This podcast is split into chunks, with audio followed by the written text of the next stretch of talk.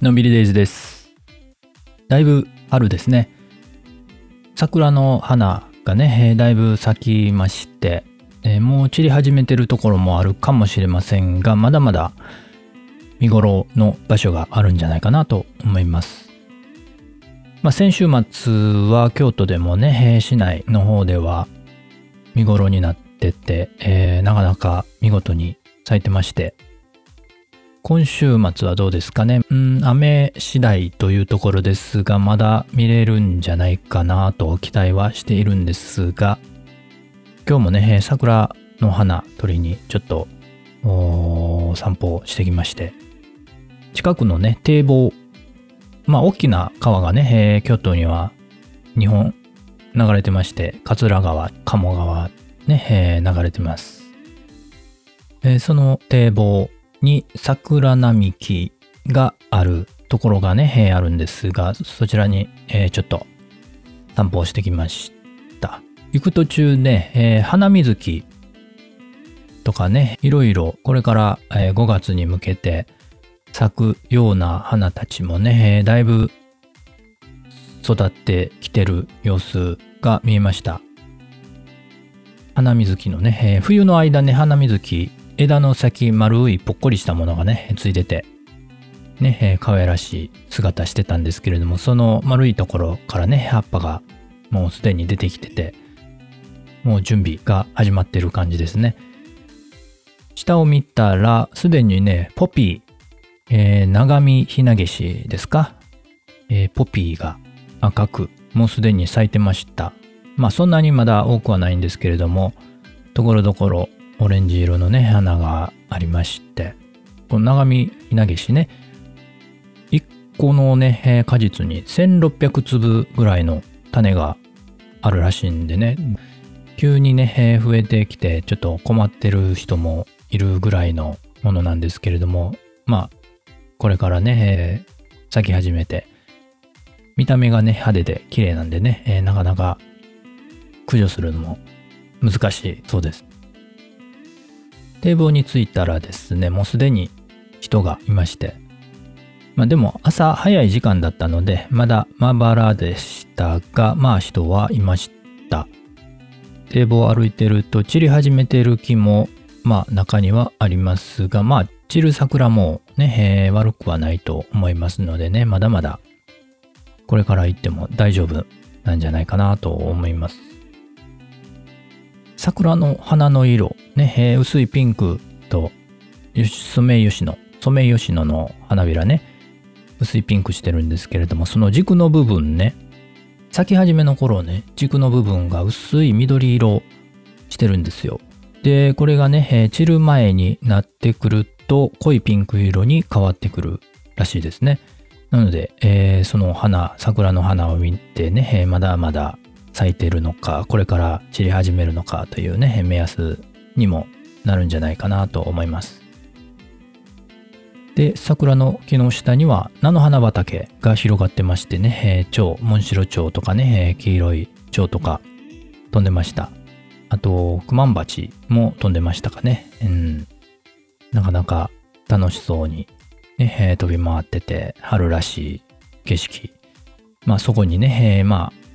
子供連れの家族とかもね、えー歩いてて、なかなか賑やかな感じであるだなぁと。まあ、桜が終わってもね、この菜の花畑まだ見れそうなのでね、まだまだ楽しめると思います。その後もね、えー桜の新緑も綺麗ですしね、えーまだまだ楽しみは続きます。また来ようかなと思います。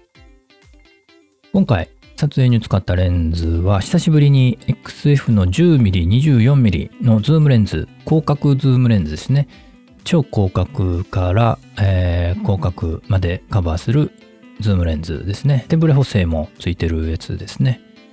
F 値は4からなのでまああのなかなか使いやすい。こういう広い場所ね、えー堤防とかね、えー広い場所には結構ねこの広角超広角のズームレンズ持って行って使うことが多いです。今回もそれを使いました。フルサイズ換算だと 15mm から 36mm なんで、えー、まあ 24mm 側36フルサイズで 36mm 側にすればまあ標準域に近いところなんでねまあいろいろ幅広く使いやすいかなと思います。今回使ったのは旧型ですね、えー、この同じ XF10mm24mm の富士フイルムさんね新しくリニューアルした分もありますけれども私が持ってるのは旧型の方です。まあ何が違うのかね、そんなに違いはないんですが、まあ、手ブレ補正のね、効き方とかね、多少違ったりしてますけれども、重さもちょっと軽くなってるのかな、新しいのは。まあ、それほど旧型でも不便を感じることはないので、買い替えはしていません。で、それを持って、さーっと堤防のね、上上がったり下がったりしながら、えー、撮影してまして、で、帰りね、レンズを変えて XF60mmF2.4R マクロ、いつものやつですね。普段使い慣れたレンズに変えて帰りは撮ってみました。今度はね、近くですね、手の近く、えー、自分のそばを撮る感じですね。広角は遠くの景色を撮る感じで撮ってまして、で、帰りはあマクロを使って目の前のものを撮るという感じで使い分けました。まあ、どんな風に撮れてるのかちょっとね、まだ見てないんで、これから確認するのが楽しみです。またね、ノートの方にも写真投稿しますので見ていただけると嬉しいです。